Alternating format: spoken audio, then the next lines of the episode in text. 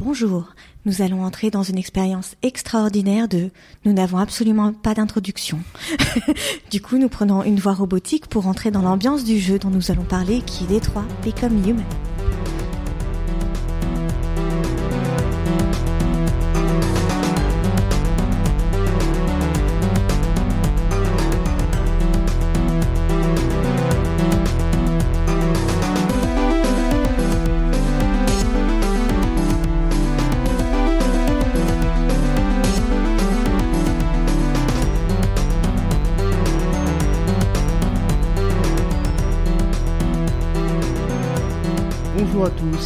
Tout à fait, on va parler de Detroit Become Human. Alors c'est un jeu qui est plus tout à fait très récent maintenant parce qu'il est sorti en mai 2018. Ça reste malgré tout un, J'aurais donné encore plus vieux que ça, moi. ça reste malgré tout un jeu qui est encore récent et euh, mais en fait on ne l'avait jamais fait tout simplement parce qu'on n'y avait jamais pensé Tout à fait. et du coup j'y ai pensé quand on m'a demandé quel genre de jeu je ferais si moi je, je créais un jeu vidéo. Voilà, c'est Marine qui y a pensé très récemment. Alors du coup, Détroit, c'est un jeu qui a fait euh, beaucoup, beaucoup, beaucoup parler euh, avant sa sortie. Et euh, le, le- deux semaines après sa sortie, il était déjà vendu en un million d'exemplaires. Donc il a eu énormément de succès. Enfin de succès, il a été beaucoup vendu et après il y a eu beaucoup, beaucoup, beaucoup, beaucoup de critiques le concernant. J'en ai pas Mais, vu euh, énormément, moi. J'ai vu beaucoup de propos un peu mesurés, mais euh, de Moi j'ai vu beaucoup, beaucoup, beaucoup de gens qui aiment pas du tout. Ah ouais? Et ouais, mais on y viendra d'ailleurs parce qu'il y a un gars, euh, ça doit être Benzaï je crois, un youtubeur, qui en parle et qui en fait une critique euh, que je trouve complètement erronée et qui montre qu'il a rien compris au jeu. Du coup je vais, je vais pour lui, je vais l'expliquer. Ça m'étonnerait que Benzaï il écoute ce qu'on fait. Mais... Ça va faire comme sur Sens Critique avec les gens qui répondent à Durandal. ça va être un cercle sans fin. Bah, si Benzaï il me contacte, ça me va, tu sais. Il est plutôt gentil, j'aime bien ce qu'il fait de manière générale. Mais, ouais, euh, puis si c'est un youtubeur connu, ça pourra faire venir des gens pour écouter notre émission. Carrément. Alors du coup, on va parler de Détroit. Détroit, c'est quoi? C'est un jeu qui se passe. euh, L'action se déroule en 2038, dans un donc dans un avenir relativement proche. Et la grande différence de leur univers par rapport au nôtre, c'est que pour toutes les tâches domestiques, on va dire. Bon, d'ailleurs, les tâches. viens. Hein On y vient, on y vient. Laisse-nous encore du temps, c'est dans 20 ans, 2038. Bah oui, c'est ce que je dis. On y vient. hein. Ça Oui, me oui. paraît. C'est un, c'est un- c'est un- un univers d'anticipation tout à fait crédible. Et en fait, dans cet univers, tous les. Enfin, en tout cas, il est possible assez facilement d'avoir accès à des androïdes pour accomplir certaines tâches qui Je pense que c'est même très facilement parce que le mec qui est complètement alcoolo, il a quand même une Android, tu vois. Ouais, mais ça le fait chier quand même. tu sais, de devoir la réparer et tout. euh. Ouais. Donc c'est. Puis d'ailleurs, d'ailleurs, euh, dans la scène d'ouverture où t'es dans le magasin, je crois qu'ils proposent les prix, c'est quand même rush. hein. Mhm. Ça doit être 5000 dollars. Bon, C'est accessible, hein, du coup, Ouais, pour un truc qui fait tout chez toi. Mais euh, voilà. Et du coup, ces androïdes, c'est des, des robots à, im- à, apparence humaine, mais vraiment humaine, hein, pour le coup, totalement Ouais. humain. euh, Oui. à part le fait qu'ils sont un peu froids. Euh, Là, puis ils ont un pas. truc, ça, la Ouais, puis de- qu'ils ont une diode sur la tempe, mais sinon, vraiment, c'est des humains, hein, tu vois pas la différence. Enfin, sinon, qu'il y a 50 000 fois le même. mais vraiment le Ça même. j'ai pas noté ça, moi. De quoi J'ai pas vu du tout qu'il y avait les mêmes. Ah bah si, il y a plein de modèles de Norse, par exemple. Tu les vois souvent. Le seul modèle que tu revois jamais, c'est Marcus, parce que Marcus, c'est un modèle unique. Mais bon, on va, on va y venir. Et du coup, euh, c'est, ces androïdes, ils ont une tâche qui leur est attribuée dans leur code et ils sont censés l'accomplir. Et, euh, et voilà, c'est, censé ne pas aller plus loin. Mais il se trouve que le, dans le scénario du jeu, va y avoir ce qu'ils appellent de la déviance. Et du coup, la déviance, c'est des androïdes qui tout à coup ont une sorte d'éveil et qui veulent plus ou moins devenir des humains, quoi, être traités en tant que tels. C'est et, carrément des réplicants dans Blade Runner, en fait. Je sais pas, j'ai jamais vu Blade Runner, mais Bah, euh, c'est ça l'idée. Hein. Dans Blade Runner, c'est des machins à apparence humaine qui veulent euh, bah, justement être traités en tant que tels. traités en tant que tels. Euh, voilà. paumé, du coup. Ouais, j'ai pensé à Camelot là du coup. Et, euh, et donc ouais, c'est le speech de base vraiment vraiment c'est ça. Et du coup comment se présente le jeu? Il se présente, c'est un jeu à choix du coup. Euh, proposé par un studio français qui l'a créé qui s'appelle Quantic Dream. Alors je viens de le lire que c'était français, je ne le savais pas. Mais Oui, du coup voilà, qu'on fait, euh, fait Heavy Rain, je crois. c'est ça, euh, c'est ceux qu'on fait Heavy Rain et, Et Beyond, Two Souls. c'est des Ouais. jeux un peu du même type avec Ouais, c'est ça, c'est des jeux, c'est des jeux à choix. Et en fait, c'est euh, un jeu où il y a un scénario qui est très établi, mais qui est, euh, il y a divers scénarios possibles parce que en fonction de nos choix, des choix qu'on va faire, des actions qu'on va mener, les résultats vont être très différents. On, peut, perdre des personnages. On peut totalement euh, ne même pas arriver au bout de l'histoire parce que nos trois personnages vont mourir. Donc voilà, comme je viens de le dire, on, a, on peut incarner trois personnages et ces trois personnages sont trois persos différents en fait euh, sous tous les aspects. Puisqu'on incarne d'une part euh, Connor, alors c'est le premier qu'on incarne, il me semble. Ouais, Donald Renew, non? Ouais, c'est Donald Renew en français. Sa voix française, c'est Donald Renew. L'acteur de base, ah oui, parce que le jeu a été fait en capture motion. Euh, L'une des raisons qui fait qu'il est très très très beau visuellement. C'est dans l'autre sens. Motion, motion capture. ouais, c'est pareil. Hein. Oui. C'est de la capture de mouvement, on ouais.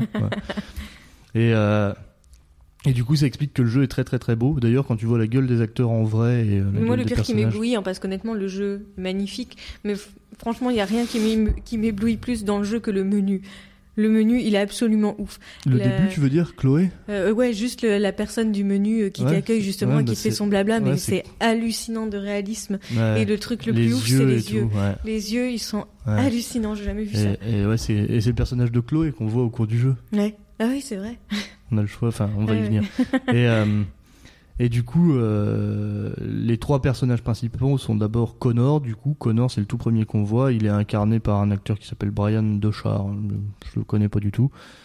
D'ailleurs, il a pas l'air spécialement connu parce qu'il a une page Wikipédia, ça dit juste qu'il est streamer. Hein. Donc euh, voilà, il doit pas faire ouf de choses. Hein. Mais euh, et du coup, il a même pas sa photo, donc on connaît pas sa gueule, mais on imagine assez facilement qu'elle est très proche de celle de Connor parce que vu comme c'est vachement bien fait. Vu quand même. Parce que les autres, euh, bah, on, enfin, les, bah, on les, on les, ouais, mais les autres, on les connaît, mais ils sont plus connus, les deux autres acteurs. Oui, bah oui, déjà, il y a euh, Jesse Williams, hmm. il est vachement connu. Et du coup, d'abord, Connor. Connor, c'est euh, un flic, en gros. C'est un agent de remédiation. Quand il y a des incidents avec des androïdes qu'on dévié, du coup, c'est lui qui doit intervenir pour essayer de, bah, de calmer le jeu, quoi, de ramener les choses à la normale. Et, et voilà, c'est le premier qu'on incarne. Et du coup, quand on l'incarne, on est tout de suite lancé dans une mission d'un androïde qui a dévié et qui a buté euh, la famille dans laquelle il vivait, en fait. Ces trucs sur le toit, ça? Ouais. Parce qu'il voulait le remplacer. Et du coup, la première euh, mission, en gros, c'est ça. Et ça va être d'essayer de raisonner cet androïde. Et déjà, rien que là, il y a six, six fins possibles à ce, mm. petit événement. Euh, parce qu'il prend une fille en otage, l'androïde. Et donc, euh, soit on peut sauver la fille et sauver l'androïde, soit on peut tuer l'androïde, soit on peut tuer l'androïde et Connor. Il y a plein de trucs possibles. Et du coup, voilà, c'est le jeu. Tuer la petite fille ou pas? On peut tuer la petite fille, ouais. on peut foirer, et la petite fille peut mourir, ouais. Mais du coup, voilà, le jeu, c'est ça, c'est trois. Enfin, c'est toujours euh, beaucoup beaucoup de choix et de nos choix euh, vont donner un scénario. Et à la fin de chaque euh, niveau, entre guillemets, on va avoir une arborescence qui nous montre euh, tous les trucs qu'on a fait et il y aura des petites cases avec tous les trucs qu'on n'a pas fait. Et euh, plus on avance, plus on avance dans le jeu, plus l'arborescence est très très grande. Moi, j'ai fait la plupart des choses possibles, mais j'ai découvert en parlant avec des amis que j'ai fait certaines, beaucoup de choses, enfin certaines choses que je n'ai pas fait, que je ne savais pas. donc j'en parlerai, mais voilà. Et après, du coup, le deuxième personnage qu'on incarne, c'est Kara.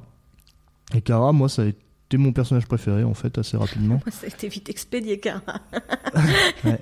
et, euh, et, en fait Kara c'est une euh, femme androïde qui est censée être domestique et du coup faire les tâches ménagères. Alors je dois avouer Chez que un gros port alcoolique. Alors je dois avouer que ma premier contact avec le jeu n'a pas été ouf hein, parce qu'il y a la mission. oui c'est vrai moi non plus. Il y a la mission avec Connor qui m'a bien exalté tu vois et après tout de suite derrière boum t'as la mission avec Kara où tu dois faire, le, ménage chez Todd. Alors déjà je fais pas le ménage chez moi. Et en plus Todd ce gros con quand tu te mets devant la télé pour nettoyer toute sa merde parce que c'est un gros porc. Il te dit, eh dis donc, si tu bouges ton gros cul de la cara, bah t'es mignon. Déjà je fais tout à ta place et en plus tu me parles comme ça. Tu sais qu'en plus après tu peux repasser devant pour le faire encore plus chier. Ouais, je sais, je vous exprès. Mais après tu peux plus, hein. Après t'es bloqué. D'ailleurs moi rien que, enfin c'est, euh, tu parles de de mauvaises expériences avec le jeu au début. Euh, moi il y avait la la maniabilité. Hein. Je sais pas si c'est un souci que que tu as eu, mais bah, moi, au début, moi, j'y trop pas. Moi, je trouvais que les mouvements étaient vraiment gênants. Euh, je trouvais, par exemple, Connor pour faire Connor pour faire demi-tour, j'avais l'impression d'être 15 ans. Mais en fait, plus j'avançais, le coup de passer à côté de la table, là. plus j'avançais dans le jeu, moins ça me dérangeait, en fait. Ah bah moi, enfin, Puis après, il y a infernal, et après, j'ai commencé à plus t'avances, plus t'avances, plus il y a les QTE aussi et tout. Euh, mhm. Moi, j'ai bien aimé. Mais euh, tout ça, on va y venir après. Et du coup, on a donc voilà la première expérience avec Kara, c'est de faire le ménage. Donc voilà, comme je disais, moi je fais déjà pas le ménage chez moi, alors euh, jouer à un jeu vidéo pour faire la vaisselle chez un autre mec, euh, j'avoue que ça me branchait pas des masses et je me suis dit je vais peut-être m'arrêter là. et après on a la première mission avec Marcus et Marcus du coup c'est le dernier euh, membre qu'on joue et qu'on aura. Et Cara, tu Et- sais pas le nom de l'actrice au fait? Ah si, c'est Valerie Curie, l'actrice. Voilà. Elle est... Et d'ailleurs, en fait, ça a été la première actrice à avoir été choisie pour le jeu, parce que avant même de faire le jeu, ils avaient fait une petite démo pour le... la Paris Games Week euh, de 2013, je crois, donc à l'époque avec Mhm. la PS3, et ils avaient fait un court métrage qui mettait en scène. D'accord. Et du coup, c'était déjà Valerie Curie à C'est marrant l'époque. quand même d'avoir un jeu parce que c'est un jeu Et- français du coup et d'avoir que des acteurs. Bah ouais, il me semble que c'est un jeu français du coup, d'après ce que j'ai lu, mais peut-être pas. c'est hein. C'est un peut-être une équipe français, française en fait, mais, euh, Mm. Voilà. Et en tout cas, euh, c'était déjà Valerie Curie en 2013 à l'époque où ils ont fait ce court métrage. Et le court métrage, je l'ai vu et il est assez choquant d'ailleurs le court métrage. Ah Parce qu'en fait, le court métrage, on voit l'assemblement d'un androïde et euh, et en fait, il lui pose des questions, il essaie de voir, euh, il lui fait parler en plusieurs langues, il atteste, etc. Et puis après, il lui dit bon bah je vais te désactiver puis te renvoyer et on te remontera plus tard. Mhm. Et à ce moment-là, l'androïde dit bah non, j'ai pas envie. Enfin, je veux pas que vous m'éteigniez, je suis vivante. Et euh, et là, euh, là le mec il lui dit t'es vivante. il dit non, t'es un androïde, t'es pas vivant. Et du coup, euh, il commence à la démonter et en fait, tu vois toute la scène de démon, et elle est de plus, en plus paniquée. Et c'est terrible en fait euh, comme Ah, euh, comme court métrage. C'est Mais horrible. mais c'est très bien fait. Et en fait, mais au dernier moment, le mec justement, il a un, sou- un soupçon de de, pitié, de pitié et il la remonte et il l'évacue comme ça, en fait, avec les autres. Et mais c'est assez choquant comme court métrage. Et du coup, c'est ce court métrage qui a donné naissance ensuite à Détroit. Du coup, oui, en effet, t'avais raison. J'ai pas dit que c'était Valerie Curie et c'était important puisque c'était déjà elle dans ce court métrage qui était, mais qui est disponible dans le jeu. hein. On peut l'avoir avec le dans le jeu, dans les dans les dans les dans la galerie, on peut aller. Hein? D'ailleurs, je me suis dit le jour que je euh, rejouerais bien, et puis je me suis rappelé que je n'avais pas ce jeu. Mais tu l'as Non, tu l'as plus là? Non, non, je l'ai pas. Ah, C'était bah- c'était le tien que j'avais. Bah, je te le ramènerai la prochaine fois, puis on pourra y jouer ensemble. Ouais. Parce que moi, je le referai bien aussi. Et, euh, et du coup, euh, voilà, il y a ce personnage-là. Et ensuite, du coup, on a Marcus, qui lui est interprété donc par Jesse Williams, qui est le, le plus connu des trois acteurs. Même si moi, je sais pas ce qu'il a fait d'autre, mais. euh, Je sais juste qu'il a joué dans Grey's Anatomy. Mais il est un petit peu connu. Il a des yeux verts très très clairs. Bah, déjà, il a joué Mhm. dans Grey's Anatomy. Hein. Grey's Anatomy, euh, c'est connu de ouf. Hein.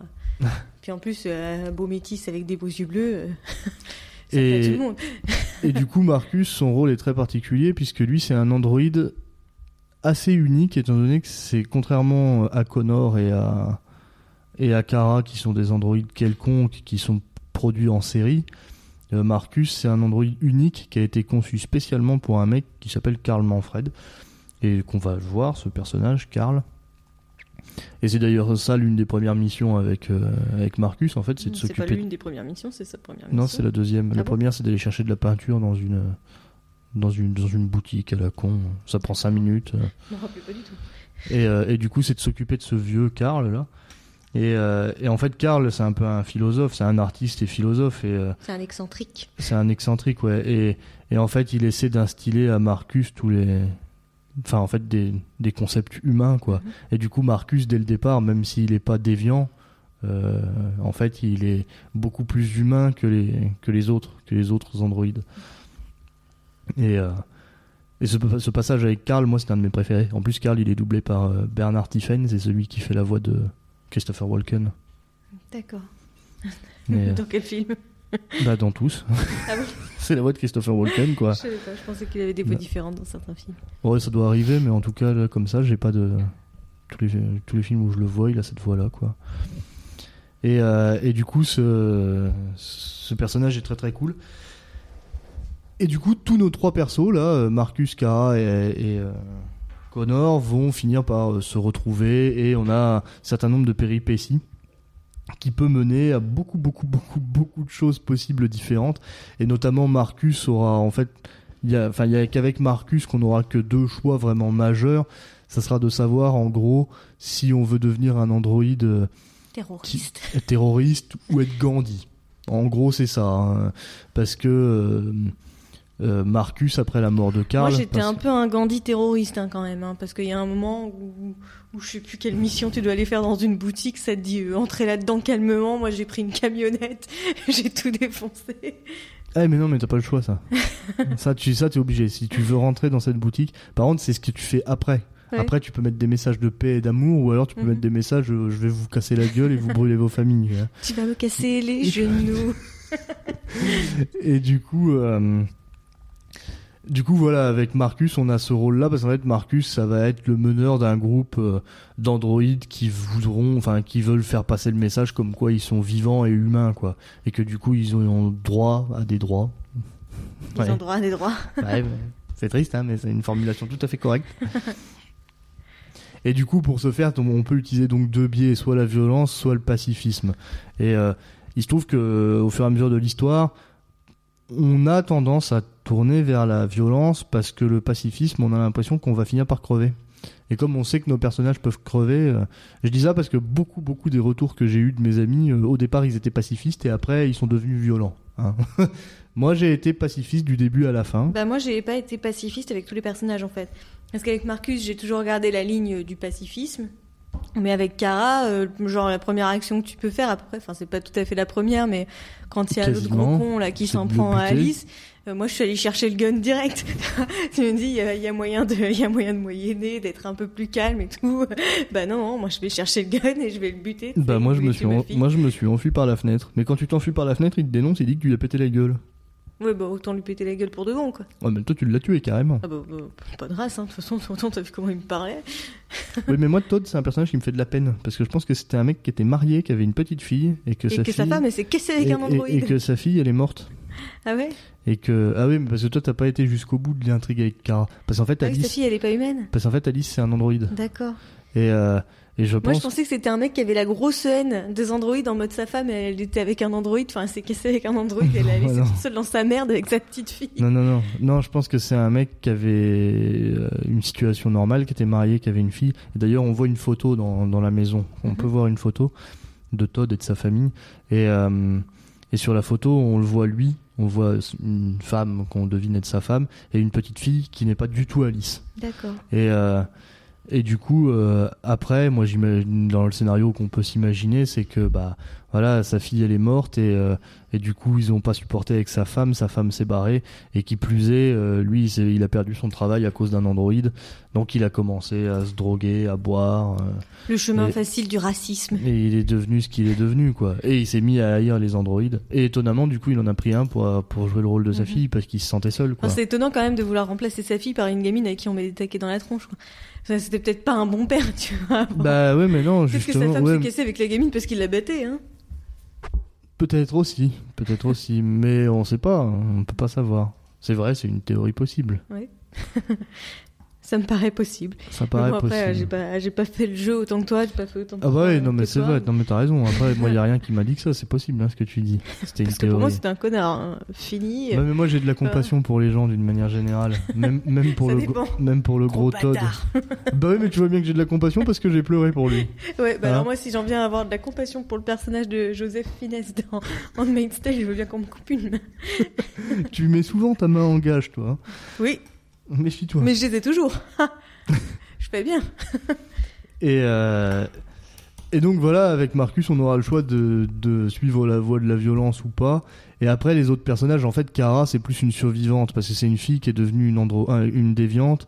Et euh, ah oui, alors faut savoir que les déviants, euh, on a oublié de le préciser, mais les déviants, ce qu'on appelle les déviants, donc les androïdes qui ont vrillé, qui sont en train de devenir humains, euh, le gouvernement les traque pour les désactiver. hein. Donc, Désactiver, ça veut dire tuer. c'est dans American Dad, ça, non Oui. non, c'est décloner, ça veut dire tuer. Et, euh, et du coup, euh, Kara, c'est plus une fugitive qu'autre chose. Et puis en fait, elle s'est enfuie avec Alice, du coup, la fille de Todd, le gros bâtard alcoolique, et, euh, et qu'elle pense être humaine au départ. Et donc, elle veut protéger Alice et elle veut continuer à vivre, quoi. C'est juste une fugitive et du coup, notre, notre- nos missions avec Alice, avec euh, Kara, ce sera essentiellement ça. Mais c'est pour ça que moi, c'était les scènes qui me touchaient le plus parce que c'était peut-être les plus tristes aussi Mhm. quand elle essaie de s'occuper euh, juste après la fuite de chez Todd, il y a toute une mission où on doit s'occuper d'Alice, lui trouver un endroit où dormir et tout. Je vais Et- dormir dans une bagnole, moi. Bah, J'ai pas été foutu de trouver quelque chose de mieux. bah, il y a deux autres trucs possibles. Tu peux dormir dans un hôtel. Mhm, Alors ça, c'est la meilleure solution. Mais pour ça, il faut aller voler du fric. mhm. Il faut aller voler du fric dans un magasin. J'ai pas réussi à voler du fric, c'était ce que je voulais faire à la base. J'ai vu un pressing. J'ai Oui, mais dans le pressing, dans le pressing, faut, voler des vêtements Bah, c'est ce que, que- j'ai essayé de faire, mais j'ai jamais que- réussi. pour que Kara puisse se changer et de coup ne plus avoir sa tenue d'android. Mhm. Et après, il faut voler de la thune dans une supérette. et, dans- et si t'as le flingue, tu peux menacer le mec de la supérette avec le Ah, flingue bah, pour, gentil ça. pour avoir de la thune. Je mais pense si- que j'ai été plus mesurée en mais allant si- dans la voiture. mais en fait. sinon, tu peux juste le voler. Sinon, tu peux te mettre dans la voiture, mais ça réduit tes, ta... Ah oui, parce qu'il y a des notions de relation avec les personnages aussi. Mhm. J'avais oublié de le Oui, dire. oui, ça. Alice, moi, elle me faisait la gueule. hein. Voilà, Alice. Ah non, je veux pas dormir dans la voiture. Voilà, Alice, elle voulait pas dormir. dans la- Et du coup, tu peux essayer aussi de. L'un des buts du jeu, c'est aussi d'essayer de maintenir tes relations avec les amis de tes personnages assez hautes. C'est assez difficile. Mais là, euh, Alice, c'est assez facile quand même de l'avoir euh, avec toi. Bah, forcément, c'est un robot. Ouais, mais je veux dire, elle est pas contrariante. hein. C'est facile de. Forcément, c'est un robot. Ouais, mais tu le savais même pas, toi. Bah non. Mais maintenant que je sais, tout s'explique. J'ai quand même fait dormir dans une voiture et le lendemain, elle me faisait des bisous. Donc euh, voilà quoi. Et. euh, Alors que ouais, Hank, ouais, si tu... ouais, mais c'est une déviante aussi, du coup. Hank, si tu le laisses crever, il te gueule dessus comme du poisson pourri. C'est une déviante aussi, du coup, elle est un peu humaine. Mais la troisième solution, elle est encore pire. Tu peux aller dormir dans un espèce de squat. Mhm. Et alors la nuit, ça se passe bien, mais le lendemain matin, il y a un espèce de gros taré.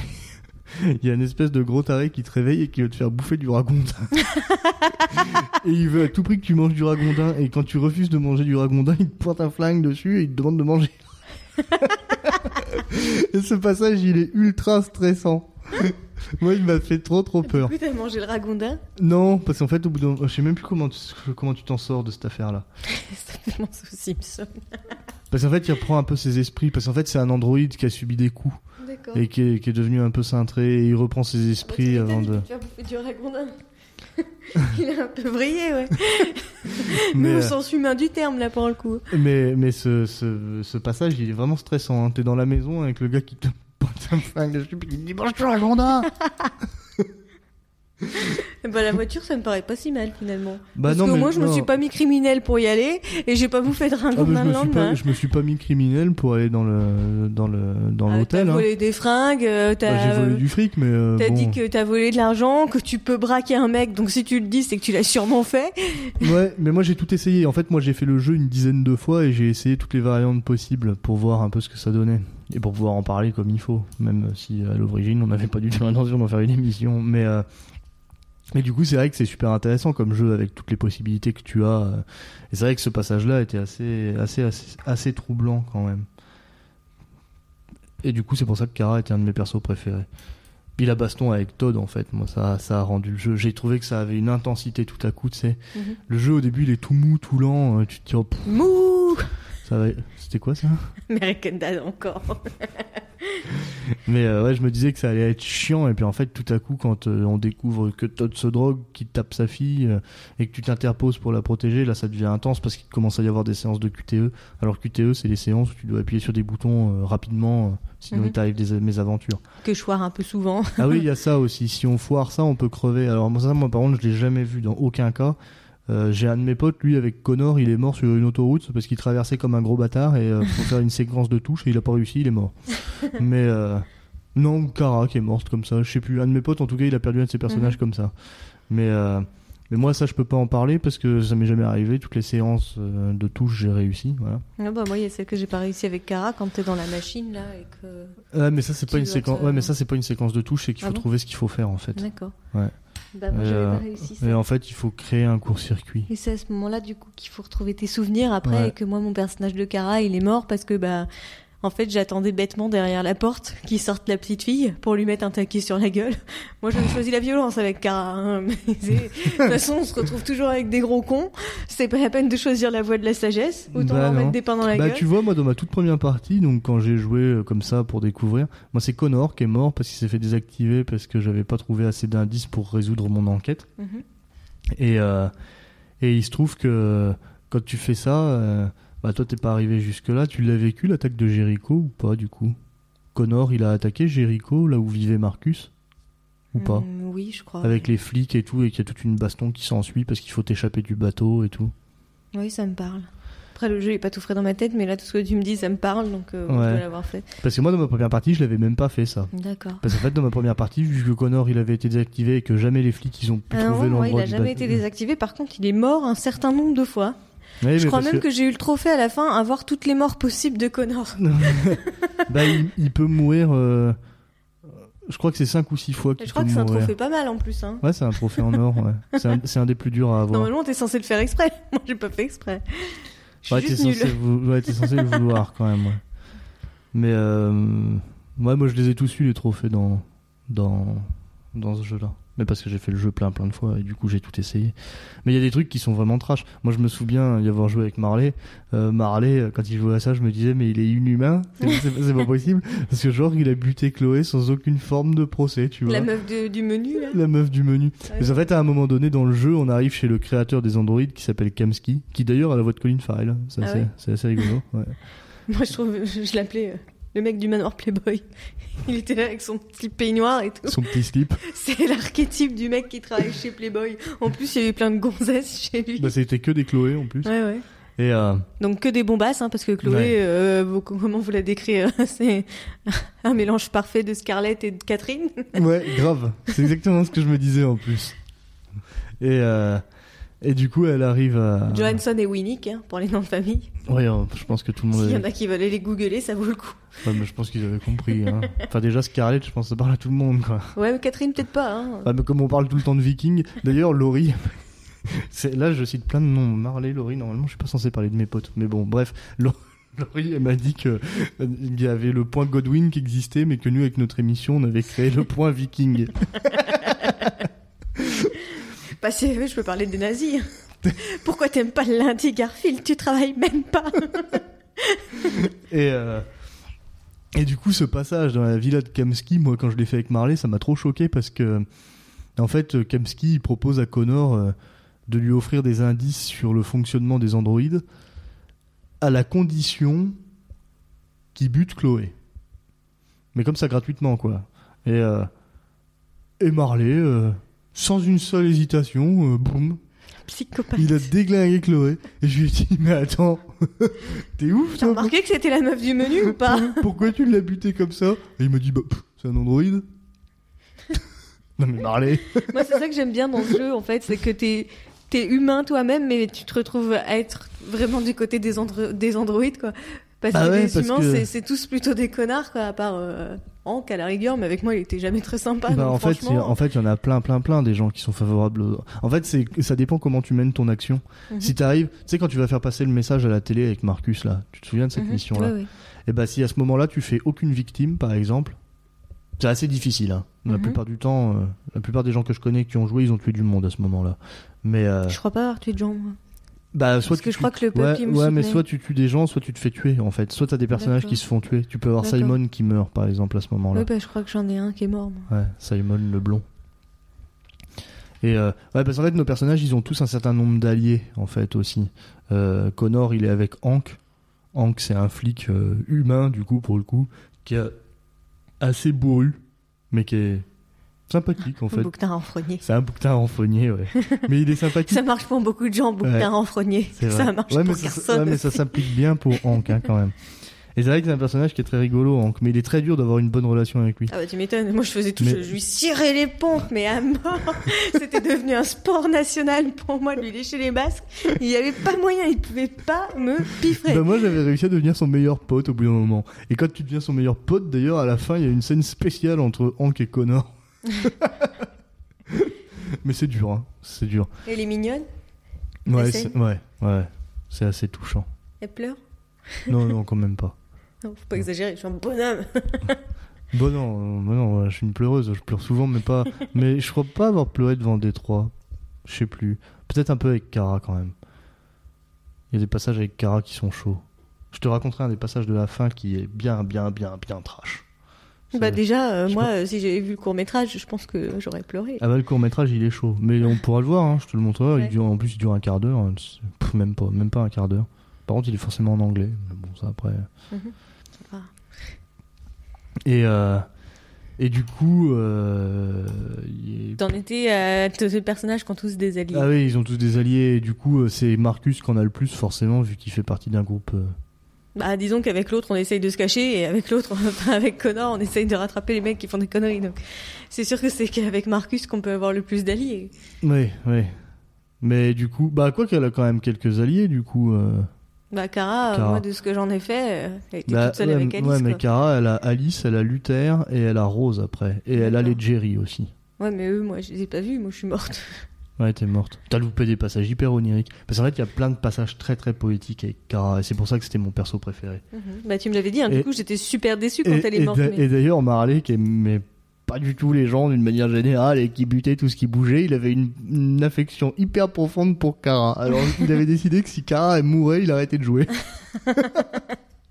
C'était un truc de ouf. Parce que Marley, il avait jamais aucune hésitation à buter quoi que ce soit. Il a tiré sur tout ce qui bougeait dans le jeu. C'est un truc de Bah ouf. non, moi Chloé, je l'ai pas tué. Enfin, puis en plus, pour le sens pratique, je m'étais dit, bah merde, je fais comment s'il y a plus la meuf au menu pour choisir le jeu, tu sais. comment je fais? Bien Enfin, il y, il y en avait plein, elles étaient dans les piscines, les Ah autres. bah, mais c'était pas celle du menu. Mais, euh, Moi, on me met pas un ersatz, je la connais, tu sais. bah non, mais puis en plus, moi, je voulais pas la tuer. Je sentais trop que c'était un test de Kamsky, tu sais. Mhm. Euh, qui te disait. euh, En plus, tu sais, ça fait trop non gros connard pervers. Moi, je Narcissique. moi, je l'aime bien, ce personnage. je trouve qu'il est cool. En plus, avec la voix de Colin Farrell, du coup. et, euh, et puis, voilà, du coup, on a cette évolution qu'on peut vraiment choisir, en fait. En gros, on fait, on fait un peu ce qu'on veut dans ce jeu. Et C'est ça qui est, qui est génial. Et, et le, le- le scénario, il est vraiment super bien mené. Il est très intelligent. Et il y a des passages qui sont vraiment, vraiment épiques. Euh, franchement, par contre, moi, pour avoir fait le jeu plusieurs fois, la fois où on s'éclate vraiment, vraiment le plus à jouer, c'est de choisir la voie de la violence avec Marcus. Parce que quand tu choisis la voie de la violence, il y a plein, plein, plein de bastons et de scènes où tu, où tu dois faire des séquences de touches et tout. Et du coup, c'est très vivant, c'est très animé. C'est beaucoup moins contemplatif que quand tu fais la voie de la, de la sagesse et de la. Bah, parce que mine de rien, c'est quand même. euh, Je sais pas comment. Quel est un, un film interactif, en fait. Bah, c'est carrément un film interactif en fait. T'as hein. quasiment rien à faire la plupart du temps, tu Ouais, regardes. Tu hein. tu veux juste. euh, Puis même quand t'as quelque chose à faire, c'est jamais quelque chose de renversant, quoi. Bon, malgré Bah, tout, j'ai ouais. quand même réussi à me foirer. Mais quand t'as quelque chose à faire, globalement, euh, c'est Bah, easy et tout le monde peut y arriver, quoi. Ouais, c'est jamais ouf, quoi. Mais, euh, mais par contre, vraiment, scénaristiquement, euh, ça a été une des plus grosses calottes que j'ai pris euh, C'est un film de dernièrement. 50 heures. J'exagère peut-être un peu sur Ah la non, durée non, de ouais, du il, jeu. non, il dure 12 heures à peu près le jeu. Ouais. Mais ouais, c'est un film Mais de si 12 tu le heures, quoi. c'est un film de 12 heures. Oh, bah moi, j'ai dû jouer une centaine d'heures, ouais. Mais, euh, mais du coup, ouais, c'est un film d'une douzaine d'heures, un film dans lequel tu fais tes choix. Bon, alors ça va beaucoup plus vite euh, si tes persos ils meurent. hein. parce que tu peux. Ah, ça. Tu peux faire mourir tes persos très rapidement. hein. Je pense que Connor, au bout de deux heures de jeu, il peut crever. Euh, Kara, même moins que ça. Et, euh, que je pense que Kara, tu peux mourir dans la première mission, en fait. Ah oui Ouais, bah, je pense que si tu te laisses maraver par Todd. euh, Bah Oui, c'est possible. Et euh, Bon, je sais pas, est-ce qu'en tant qu'android, tu peux mourir de te faire tabasser? Bah euh, oui. oui, je pense. Regarde Toubi. Oui, mais to be, c'est pas pareil, c'est pas le même jeu. C'est un androïde de 200 kilos, Toubi. 158. Et, C'est ça de euh, manger des truites. C'est pas des truites. Si Ouais, non, Je c'est sais un poisson plus. quelconque, je sais plus ce que c'est. Et, euh. Et toujours étant que voilà le jeu il laisse des, beaucoup beaucoup de possibilités et en fait ce qui est très intéressant en plus dans ce jeu et c'est pour ça que moi je l'ai fait avec plein de mes amis enfin je l'ai fait j'ai regardé plein de mes amis les faire parce que je trouve que ça en dévoile un peu sur la personnalité de tes amis en fait Du coup, t'as peur de Marley? Non mais il est bien tel que je le savais quoi il est, il est, il est un peu sociopathe quoi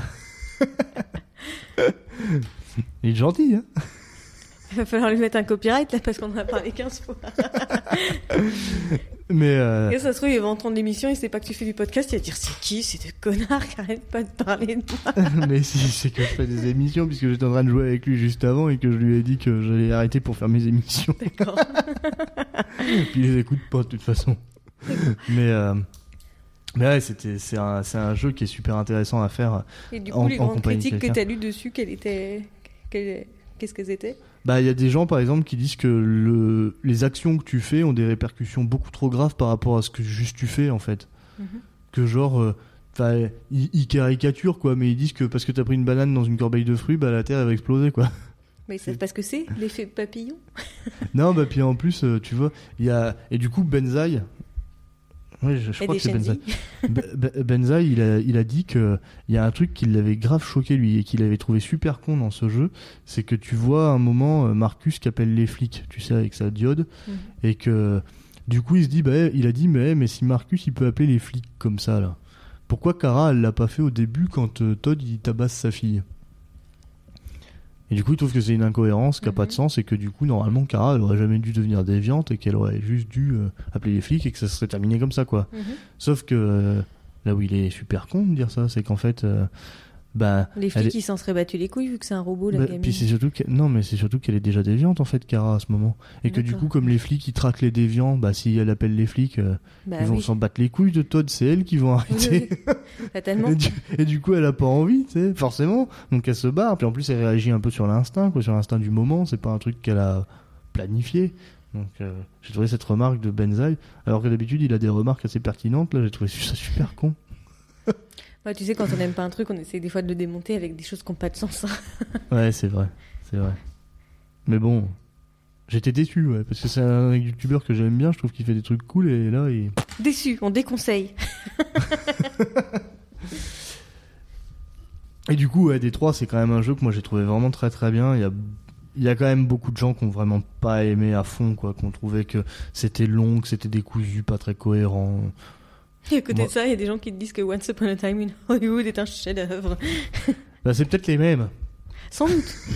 Mais oui, en plus, exactement. Parce que moi, le seul éclaireur que j'ai sur Sens Critique qui a critiqué euh, Détroit, et ben, il a adoré Once Upon a Time in Hollywood. Il a dit, euh, c'était bizarre, mais fascinant. Et bah du coup d'ailleurs on va conclure là-dessus parce que le jeu on va pas en parler plus longuement parce que sinon c'est trop trop long, il y a énormément de scénarios possibles, on pourrait parler des heures. Euh, Bah, on- moi, pas tellement, parce qu'un scénario, j'en ai fait qu'un seul. Et j'étais court puisque Kara elle est morte dès le j'étais début. con, parce que j'ai tué Kara. je m'en voulais, en plus, hein, parce que Geoffrey, il m'avait dit, euh, c'est le meilleur, c'est les meilleurs moments et tout. Et moi, je me retrouve dans un pauvre manoir, j'attends 40 plombes, en plus, derrière une porte, en mode, euh, non, mais il va faire sortir Ali, je vais lui péter les dents et tout, mais ça servait à rien. Et du coup, euh, du coup voilà, on va pas parler plus que ça de ce jeu parce que bon, le but c'est que vous le fassiez, surtout que vous l'essayiez puis que vous avanciez.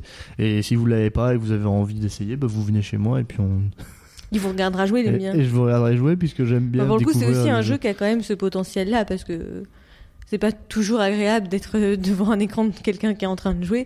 Alors là, pour le coup, euh, c'est agréable même quand tu joues pas, tu vois. Bah T'as des ouais, jeux où tu te passes la manette, là, Carrément. tu peux vraiment Bah, regarder. après, moi, je trouve que pour moi qui connais le jeu par cœur, c'est un peu stressant aussi. Parce que je vois les mecs faire des trucs et puis je dis, oh, mais il est con, Ouais, il va mourir, baba. Mais bon, euh, voilà, c'est. Mais c'est vrai que c'est un jeu qui donne envie de te refait en compagnie de quelqu'un d'autre pour qu'il voit à son tour et qu'il fasse ses propres choix. J'avoue que si j'avais. quand même pour la, enfin pour moi la, la prouesse technique de la motion capture du jeu, enfin rien que Ouais. ça, ça vaut le détour quoi. Non, et puis Il moi, j'avoue aussi que j'aime beaucoup voir euh, si mes amis vont prendre le chemin de la guerre ou le chemin de la paix. Hein. Franchement, parce que c'est vrai que c'est un ami que je vois comme Toru et puis qu'en fait il me prend le chemin de la violence, je me dis ah bah finalement fait, c'est peut-être pas, peut-être pas Toru quoi. Vois, Il y a plusieurs sortes de chiens. il y a plusieurs sortes de chiens, ouais. mais euh, mais voilà, du coup c'est un jeu qui, est- qui peut même faire, qui peut même permettre une analyse sociologique de, de notre entourage. C'est cool. Peut-être chez les psys. Hein? Chez les psys, il faudrait faire ça. ouais, On va vous faire faire une partie de Détroit. Alors si vous choisissez la violence, on vous met en prison. Mais du coup c'est un jeu qui est vraiment très très cool. Moi je le conseille à fond. Hein, mais Ah bah ça, je peux vous dire que quand il y jouait, c'était « Oh putain, ça c'est l'avenir du jeu vidéo, moi je te le dis, tous les jeux ils vont être comme ça dans 20 ans, c'est génial !» ah ouais, c'est vrai que j'étais super. Ah bah t'arrêtais pas de m'envoyer des messages, mais on, après, aurait j'ai- dit, mais- on aurait dit moi quand je regardais Cusco et que je t'envoyais des messages. Mais après, ceci dit, j'ai joué à The Last of Us, qui scénaristiquement a été une pure bombe aussi. Mais The Last of Us, je l'avais déjà conseillé du coup, il y a très longtemps. Mais du coup, moi je viens de voir tout à l'heure que ce jeu-là, bah, il était des mêmes studios que Beyond Rain, machin et Heavy Rain, là, qui sont deux jeux que j'ai envie de faire depuis des temps immémoriaux. Bah, Heavy Rain, il paraît que c'est excellent, c'est le jeu préféré d'une de mes meilleures Bah, amies puis en qui plus, Beyond et Heavy Rain, ils coûtent que dalle. Hein. Je sais pas pourquoi je les ai toujours pas pris, hein, parce que Bah c'est ouais, 20 euros, c'est un ouais, pack de deux hein, euh, comme jeu, comme c'est du même studio. Mais ouais, euh, Bah, je sais pas. l'avenir, faudra que j'y prenne. Bon, bah, du coup, on va passer sur nos recommandations. Et du coup, je vais laisser Marine commencer, j'imagine, puisqu'elle vient de me piquer la feuille. Donc, euh, voilà. Oui, et ben, je vais commencer par euh, conseiller l'effet papillon, tiens. Ça me paraît de, de rigueur avec les gens qui disent qu'une petite action, ça ne peut pas changer tout et n'importe quoi. Ah oui, c'est marrant, tiens, j'y avais pas pensé, mais. Ah, c'est pour ça même que je t'ai dit l'effet papillon de façon très appuyée. Ouais, ouais, Parce que justement, dans la vie, quand on change un tout petit détail, bah, tout change. Ça me fait penser au pigeon de Suskind, mais tu l'as pas lu. Bah tiens, c'est un truc que je pourrais conseiller. Bah tiens, au lieu de conseiller, j'avais proposé quoi moi? Attends, fais voir. Euh, t'avais Ouais, non mais conseillé- chut, euh, bah, je conseillerais le pigeon, mais on, on y viendra. D'accord. Je sais ce que je verrais. Bah, l'effet papi- papillon, après, euh, je sais pas trop spécialement quoi en dire, si ce n'est que je trouve que c'est un très très bon film, avec un très bon doublage, qui je pense doit être supérieur à la version originale, étant donné que c'est Ashton Kutcher normalement, et qu'en français c'est Damien Boisseau. C'est Damien Boisseau qui fait. euh, Ah bah oui, forcément. T'as jamais fait le lien à te dire que ah, c'est dingue, il joue vachement bien Ashton Kutcher dans ce film, mais c'est parce qu'il Ouais, est mais, par euh, Damien non, mais tu sais que moi, la dernière fois que j'ai vu l'effet papillon, je devais avoir 8 ans et demi. alors, Non, euh, exagère pas, on l'a déjà regardé ensemble quand on était adultes tous Ouais, mais je m'en souviens pas, ça fait longtemps. euh, je, je remets même pas la gueule d'Ashton Kutcher, alors. euh, Et bah, il a pas toujours la même gueule. Il y a des moments où il se retrouve dans une fraternité de glandules, il a une tête de débile, et moi je me dis non mais gars, je serais déjà retourné en arrière à ta place quoi. Donc après, enfin, je peux expliquer tout le, tout le concept du film quoi. C'est un mec euh, qui a une sorte, euh, enfin pas une sorte, c'est carrément un pouvoir, hein, qui a le pouvoir de travers de, de via ses carnets qu'il a écrits en fait quand il était enfant, parce qu'étant enfant, il avait des absences. Des Donc pertes son- de mémoire. ouais. son thérapeute, je c'est comme ça qu'on appelle ça, mais lui a conseillé d'écrire euh, des carnets comme des sortes de journaux intimes pour qu'il oublie absolument rien. Et du coup, un jour, en relisant euh, ces carnets, il se rend compte qu'il peut euh, voyager dans le temps et changer des événements pour que ça ait une influence sur le futur. Ouais, mais il voyage dans le temps de manière un peu spécifique, c'est ça qu'il faut préciser, c'est qu'en fait, il voyage dans le temps en se retrouvant. euh, Bah, dans ses à- souvenirs. Euh, bah, dans ses souvenirs, mais à l'instant précis. C'est pas, c'est pas, il devient pas lui adulte dans ce passé, c'est juste il Oui, se oui, retrouve, il retourne dans son corps, et c'est justement à cause de ça qu'il avait des absences. Tous les Oui, instants où il avait des absences, Tous les parce instants où que il avait des absences, c'est là où il, est, où il y allait. c'est là où déjà dans le futur il est Mhm. déjà revenu dans le passé. Donc en fait c'est une espèce de boucle temporelle, c'est le bordel. l'effet Ouais, ouais, c'est compliqué. de toute façon, les voyages dans le temps, c'est toujours compliqué. Ouais, mais encore que c'est pas trop mal maîtrisé dans l'effet Mhm. papillon. Parfois, il y a ça crée des incohérences de ouf. Là, ça va, c'est à peu près Mhm. cohérent. À peu près. hein. En vérité, il y a des défauts, mais euh, Bah, fatalement, quand il y a du voyage dans le temps. euh, ça devient très difficile à Ça- gérer. bah, surtout quand il y en a 50 000 dans Mais- le même film. bah oui, puis en plus, ça dépasse l'entendement humain, en fait. Du coup, c'est difficile euh, de rester cohérent. Mais, euh, mais c'est assez bien maîtrisé dans l'effet papillon. C'est vrai que c'est un bon film, l'effet papillon. Et qu'une toute petite action peut avoir des répercussions. Ah bah, ça c'est clair, hein, le film il te le montre, euh, il te le montre carrément. hein. Puis en plus, c'est un film. euh, Notre sœur, elle nous l'a montré quand on était tout petit. Marine était toute petite, Et c'était un un peu film moins quand petit, même. mais- euh, Bon après, voilà, je le conseille. Je le conseille pas à tout le monde, pas aux gens qui sont extrêmement sensibles, pas aux gens qui ont moins de 12 ans, Non, bah, même, et encore ouais, même plutôt 16. ouais. Parce que oui, ça aborde quand même des sujets, euh, la pédophilie, euh, le viol. le viol, euh, le meurtre. Enfin, le meurtre. Oui, Si, il y a le du meurtre quand même au premier degré. euh, bah, il y a le meurtre, il y a le- l'explosion et tout. les viols il y a- en prison, terro- euh, du terrorisme, ouais. Y a La tétraplégie. euh, Ouais, c'est quand même un film qui est, qui est très très dur. Mais la qui- drogue même aussi. Bah oui, la drogue, ouais. parce qu'elle a, il y a une des réalités alternatives où elle est complètement pétée au crack. Ouais. Et justement, si j'ai pensé à ce film-là, c'est parce que j'ai vu il y a pas longtemps un article sur les fins alternatives où tout le monde disait que la fin alternative de l'effet papillon, bah déjà il y en a quatre hein, à la base. Moi j'en ai vu que deux, et que la fin alternative où il se suicide en tant qu'embryon, elle est beaucoup mieux. Alors que je trouve que ça fait aucun sens, tu sais. Genre, t'es embryon, t'as le. Enfin, je veux bien qu'il a son cerveau un peu d'adulte quand il voyage dans le temps, mais ça me paraît pas viable de faire suicider un embryon. Non, avec mais son- en plus, c'est surtout que c'est impossible parce qu'il voyage à des périodes d'où il a écrit dans D'où son il a carnet. écrit, oui, tout à fait. Donc je vois pas comment il pourrait retourner à l'état d'embryon. C'est- Ah, puis je vois pas comment il pourrait avoir des souvenirs d'embryon non plus, donc ouais, ça fait Ouais. totalement pas de sens. Et en plus, la fin, elle est bien telle qu'elle est, elle est plus euh, happy end que cette horreur-là. Ouais, c'est vrai qu'elle est euh, relativement happy end. Même si je trouve ça un peu con, en fait. C'est vrai que je trouve ça un peu con parce qu'il aurait eu plein d'autres solutions possibles, hein, le personnage. Ouais, mais en fait, il essaye tellement, il y a tellement de choses qu'il essaye et qu'au final, c'est ça la seule solution qu'il voit pour que tout le monde soit heureux. Parce que malgré mais- tout, il fait toujours son mieux tout au long du film. Il essaye de faire le maximum et il est même prêt à se sacrifier complètement. Quand euh, lui, il est tétraplégique, là, qu'il a Ouais. plus de bras, plus de jambes, il s'en fout tant que tout le monde va bien. C'est juste quand il voit que sa mère, elle est malade, qu'il y retourne, tu sais. Ouais. Donc euh, il fait vraiment tout ce qu'il peut. Il a quand même essayé cinq ou six trucs différents au cours du C'est vrai film. qu'il est quand même ultra bienveillant, le personnage du film. hein. Parce que le mec, il a plus de bras, plus de jambes. Il se dit, bon, ça va, tout le monde va bien. Ouais, puis moi, Ouais. j'aime vraiment bien ce. Bah, le côté voir. euh, toutes les réalités alternatives comme juste un, un, tout petit détail, ça peut tout changer dans tes relations avec les gens, quoi.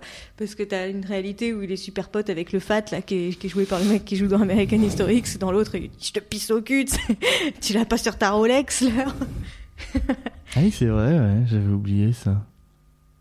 Ah oui, c'est quand il est justement dans la, dans la fraternité, de gros cons là. moi, je peux te dire que déjà, j'arrive dans une réalité où j'ai un pull de fraternité et que ma copine porte un jogging en peau de pêche qui était à, la mode dans les années 90 de Britney Spears, je me casse direct. Je dis non les gars, j'ai flingué un truc dans la matrice. J'y retourne, filez-moi mes carnets, je me casse. enfin bref, tout ça pour dire que bah, c'est un très bon film et que je conseille. Et, je peux faire un peu du tour du casting, mais je, je crois même pas en fait. Je sais juste qu'il y a Amy Smart qui joue dedans. Mais euh, du coup, j'ai oublié ce que je voulais conseiller que, qui m'est venu en tête pendant qu'on était en train d'en parler. Euh, l'effet papillon, le pigeon de ah, Patrick le pigeon.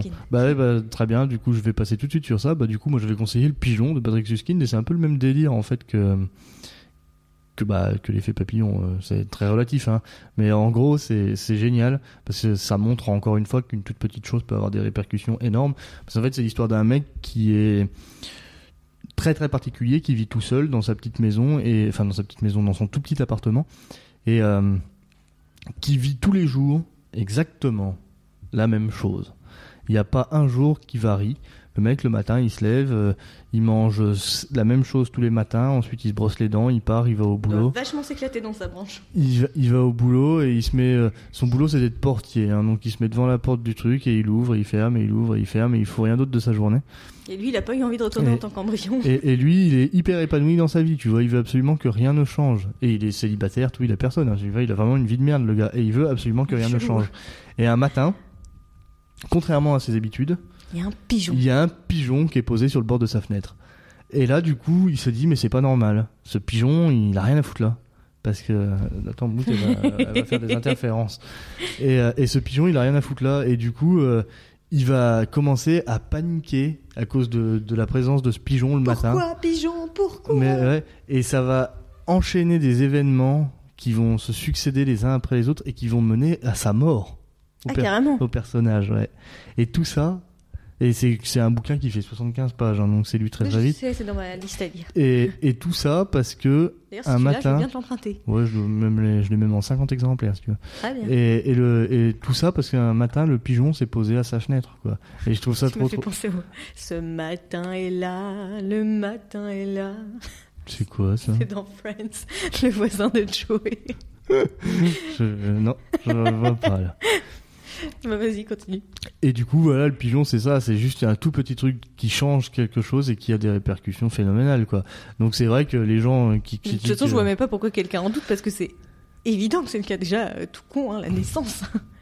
T'es le bon spermatozoïde ou tu l'es pas, hein, c'est l'effet papillon. ouais, enfin, quoi qu'il en soit, tu serais né, quoi. Ça, tu serais peut-être pas le même. Tu serais pas le même, mais tu serais né quand même. Donc d'une certaine manière. Enfin oui, remarque peut-être pas, ça aurait peut-être une autre conscience, je sais pas. ouais. Mais bref, voilà. Et donc, pour déconseiller, quels sont des conseils maintenant? Tu veux commencer? Ou moi? Que je commence Bah comme tu veux. Vas-y, bah, toi, je vais déconseiller Once Upon a Time in Hollywood. Parce que comme tous les trucs que j'attendais avec une grande impatience en 2019, ça m'a déçu.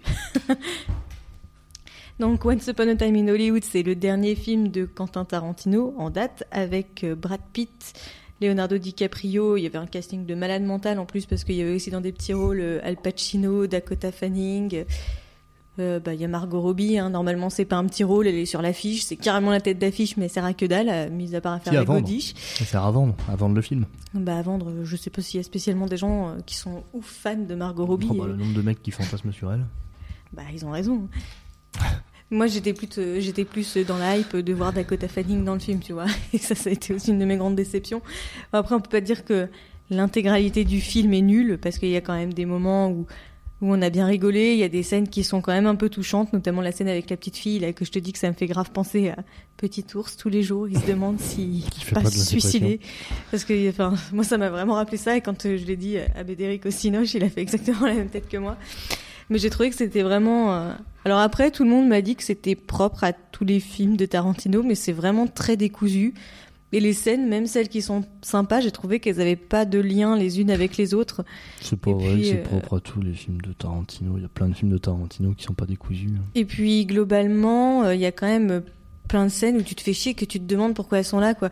On, on voit sans déconner Brad Pitt conduire pendant je pense bien 30 minutes de film et conduire, c'est tout. Rien d'autre, genre il a peut-être de la musique, de temps en temps il a une babane sur les genoux qui lui dit hey, tu veux me baiser? T'as l'air d'avoir 14 ans ma mignonne, j'ai pas trop envie, non en plus t'as du poil sous les bras. Merci bien.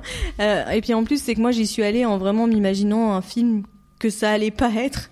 Enfin, en fait, je suis complètement schizo, hein, parce que j'y suis allée en mode, euh, ça va être ce film-là, mais c'est Tarantino, alors je sais que ça va pas être ce film-là et que je vais pas l'aimer, parce que comme j'avais vu que c'était, euh, que ça parlait de, Charles Manson, euh, de la famille, sa secte, et, et comme moi j'adore tous ces trucs un peu, un peu barrés et tout, les tueurs en série et machin, ça, je trouve ça cool.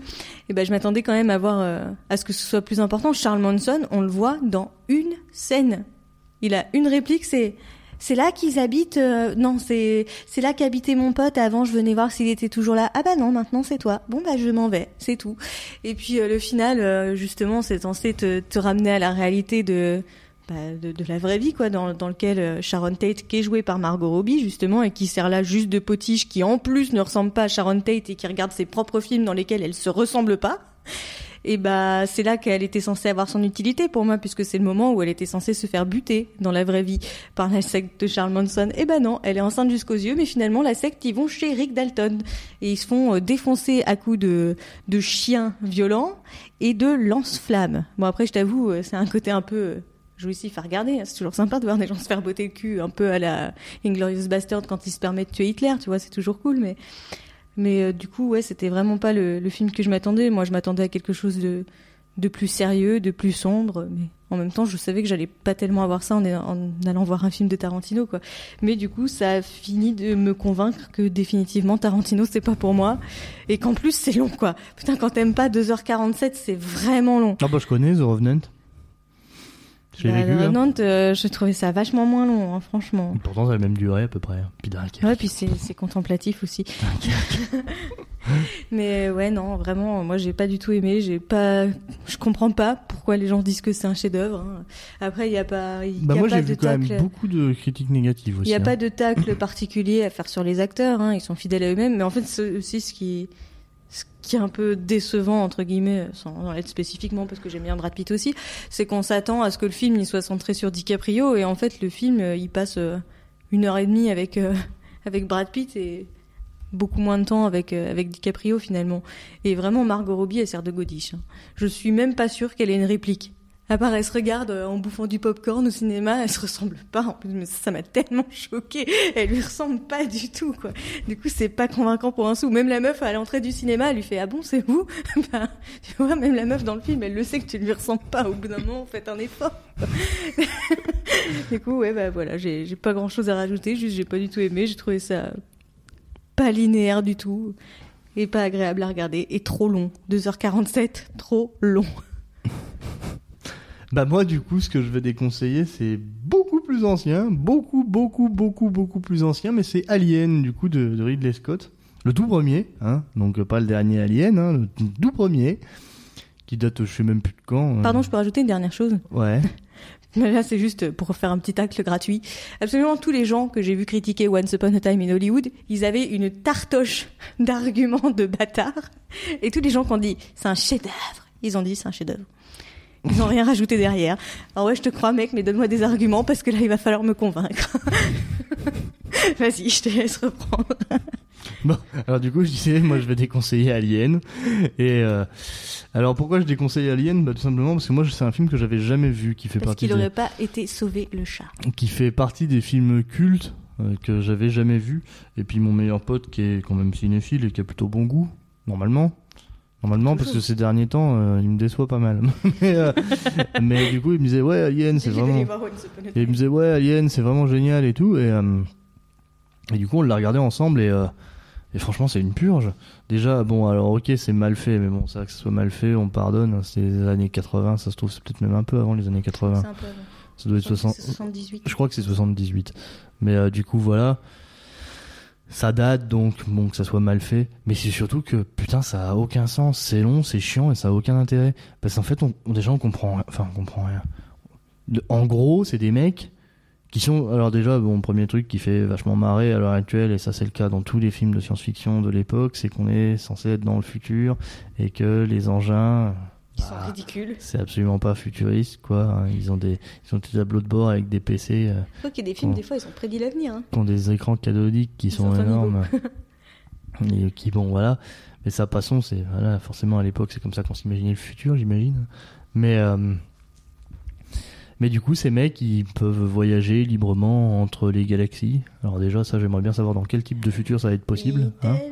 Parce que voilà c'est pas demain que ça va arriver hein, donc euh, je crois que ça se situe en 2100 et des bananes le film. Moi je le situerais plutôt en en 8950 hein, et puis parce que l'humanité sera éteinte à ce moment-là donc Ouais, euh, mais ça, on s'en fout, tu sais, en 78, 2100 et des brouettes, ça paraissait vachement loin. euh, bon. Nous, ça nous paraît plus si loin que ça.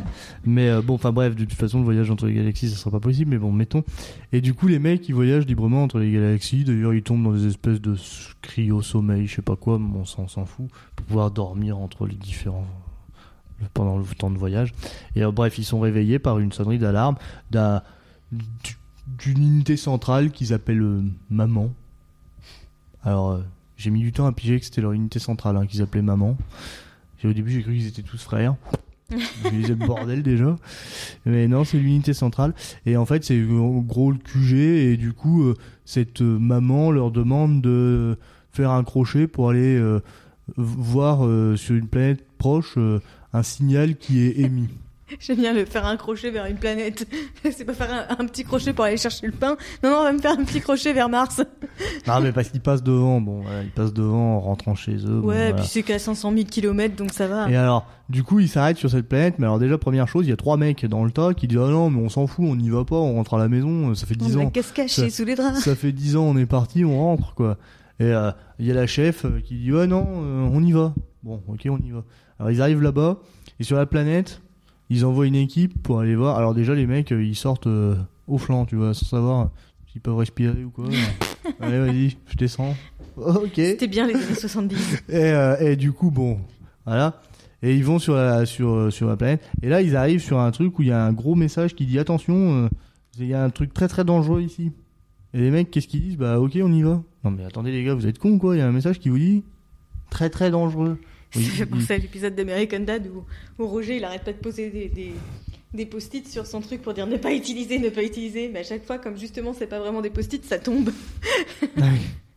Et du coup, il réutilise à chaque fois son truc. Son costume, c'est Oui. Ricky Spanish. Oui, oui. Non, c'est pas Spanish, Spanish c'est. euh, tu n'as peut-être pas vu cet épisode, c'est quand il se maquille et. Ah oui, si, fait quand il est le pantin. clown, le clown, Ouais, ouais, si, en effet, le ventriloque, ouais. Si, si, je l'ai vu.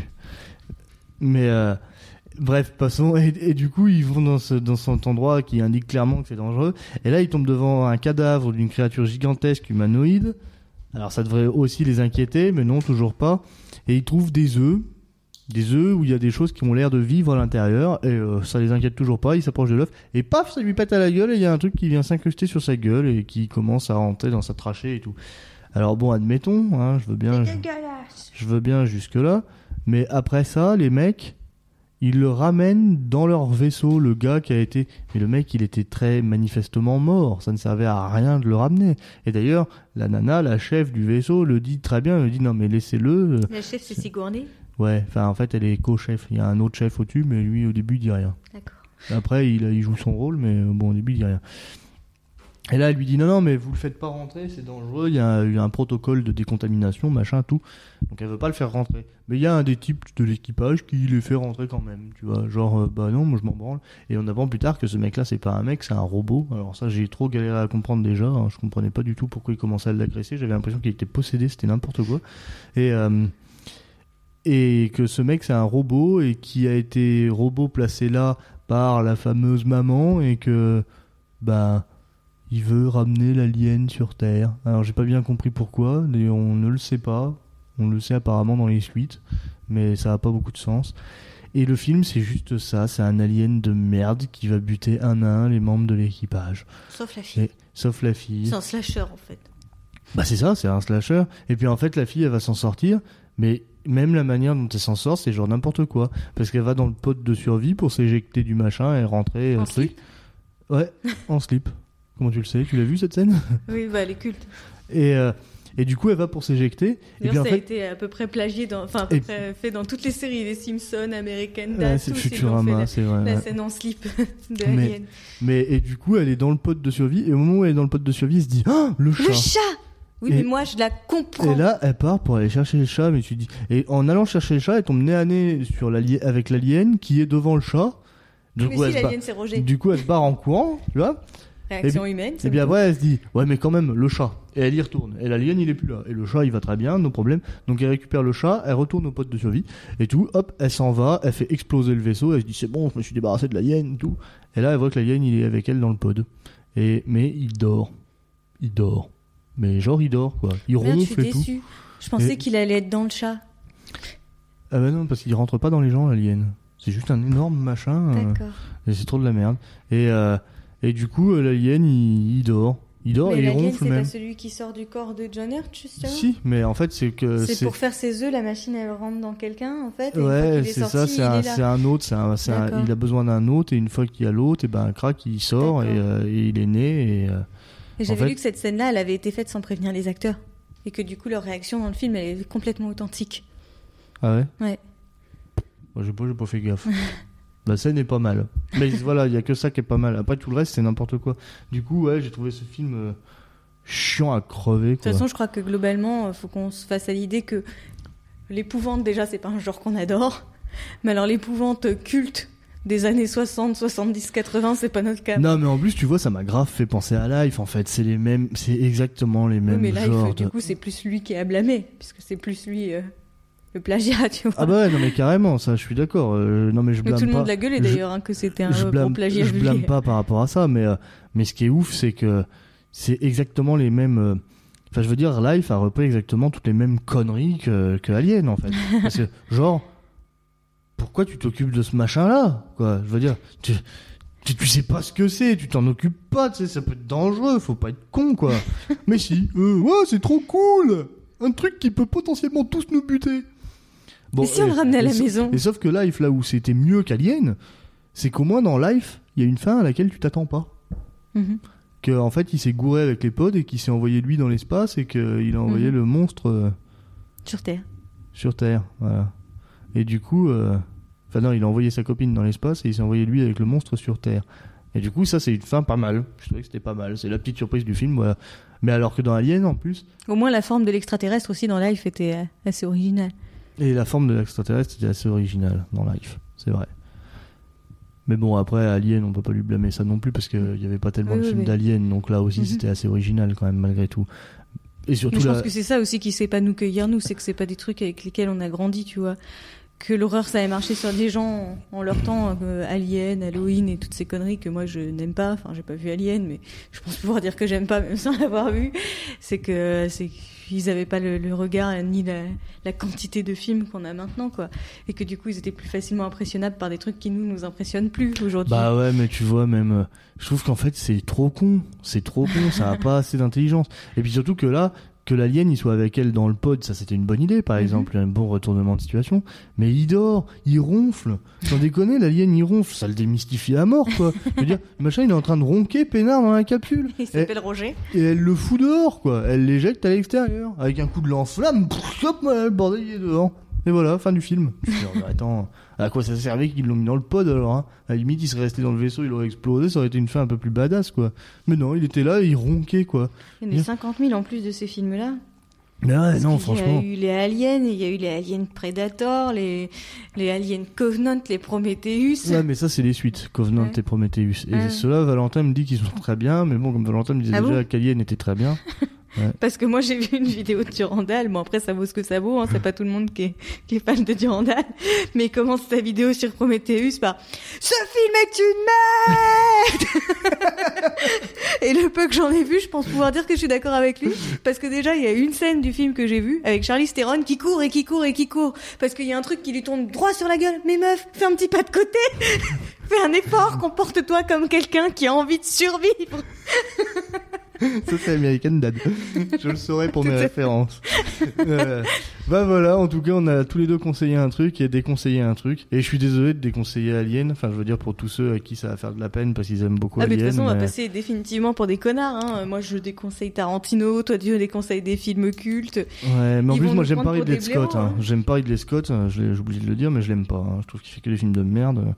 Ouais, mais ça, globalement, il y a que- pas mal de gens qui sont d'accord avec je trouve toi. que hein. c'est un con. Ah bon? Je connais Ouais. pas, moi. Non, c'est un gros con. T'as jamais fait gaffe, par exemple, que la bande-son de, de Gladiator, c'est exactement la même que celle de Man on Fire?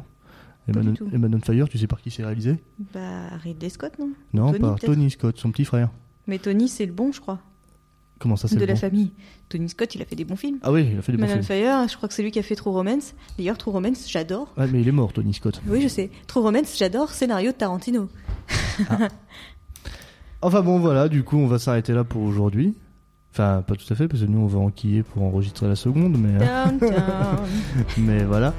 Et du coup, bah, à très bientôt. Euh, Portez-vous bien. Ciao, ciao. Ciao.